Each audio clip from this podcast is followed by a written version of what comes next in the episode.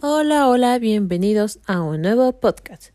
Hoy les voy a hablar de la disolución y liquidación de las sociedades mercantiles. Voy a empezar explicando qué es la sociedad mercantil.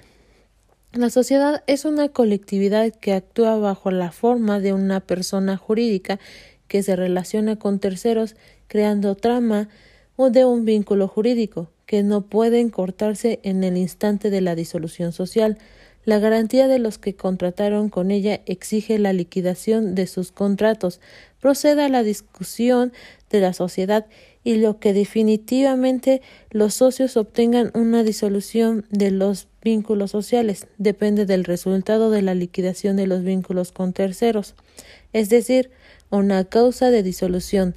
Se abre un proceso que comienza con la liquidación de los negocios sociales pendientes y termina con la disolución del haber social entre los socios, la realización de una causa de disolución, la liquidación y la división del patrimonio social.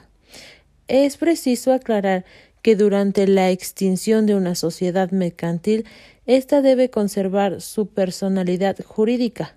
La disolución no produce la extinción de las relaciones sociales, ni la de en el ni la del ente jurídico. Ay, disculpen.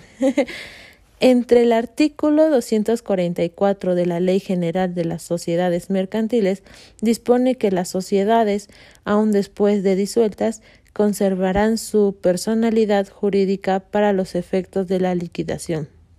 No obstante, a lo anterior, existen causas particulares de disolución de las sociedades. La primera es concluir que las operaciones pendientes de la empresa. Ese es el objeto.